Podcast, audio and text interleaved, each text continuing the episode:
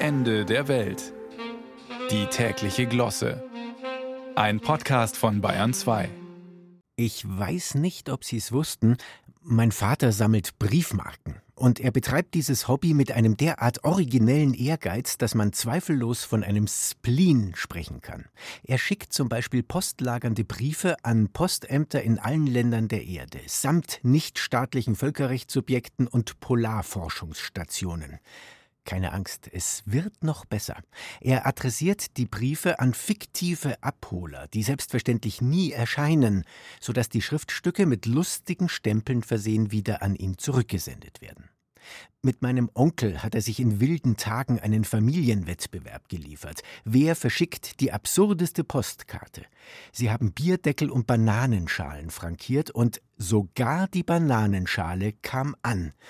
Das beweist nicht nur, dass meinem Vater bisweilen der Schalk im Nacken sitzt, sondern auch, dass bei der Post durchaus humorbegabte Menschen tätig sind. Und warum erzähle ich Ihnen das? Weil ich gerade eine Warnmeldung erhalten habe. Aufgrund einer Störung stehen keine Informationen zu der von mir dringend erwarteten Sendung zur Verfügung. Weihnachten steht auf dem Spiel. Ich muss mich ablenken.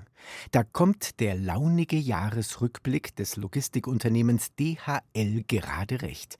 Die ungewöhnlichsten Lieferungen des Jahres 2023. Auf Platz 3 drei Rotorblätter für Windturbinen, die DHL im August von Houston über 12.000 Kilometer in einen Windpark in der Türkei transportiert hat. Jedes Rotorblatt war 50 Meter lang und wog rund 14 Tonnen. Klar, dass bei dieser Lieferung etwas schief ging.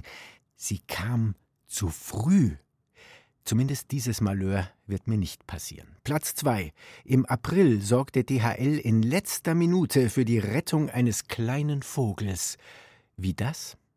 Ein Mann aus Deutschland war nach Tunesien gereist und hatte versehentlich seinen Schlüssel mitgenommen, so dass seine Lebensgefährtin, die den Vogel versorgen sollte, nicht in die Wohnung kam. Daraufhin flog DHL den Schlüssel von Tunis nach Leipzig, wo sich ein ganzes Serviceteam um die Zustellung kümmerte. Ich hätte nicht gedacht, dass ich diesen Satz einmal sagen würde, aber da wäre ein Schlüsseldienst vielleicht billiger gewesen. Wahrscheinlich spricht nur der Neid aus mir, weil mein Päckchen bestimmt nur von einem einsamen, überlasteten Mitarbeiter lieblos aus einem Lieferwagen geworfen wird, wenn es denn überhaupt noch ankommt. Und damit zu Platz 1.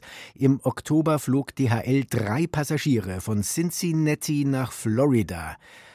Ja, das wäre ebenso erwähnenswert wie die Briefmarkensammelei meines Vaters, wenn die Passagiere nicht drei verwaiste Seekuhkälber gewesen wären, auf dem Weg zur Auswilderung. Während des Flugs wurden sie in einem gepolsterten Container auf Temperatur gehalten und durchgehend mit Wasser bespritzt. Bitte, falls jemand von DHL zuhört, das wäre in meinem Fall gar nicht nötig. Ich hätte mein Päckchen sogar lieber trocken.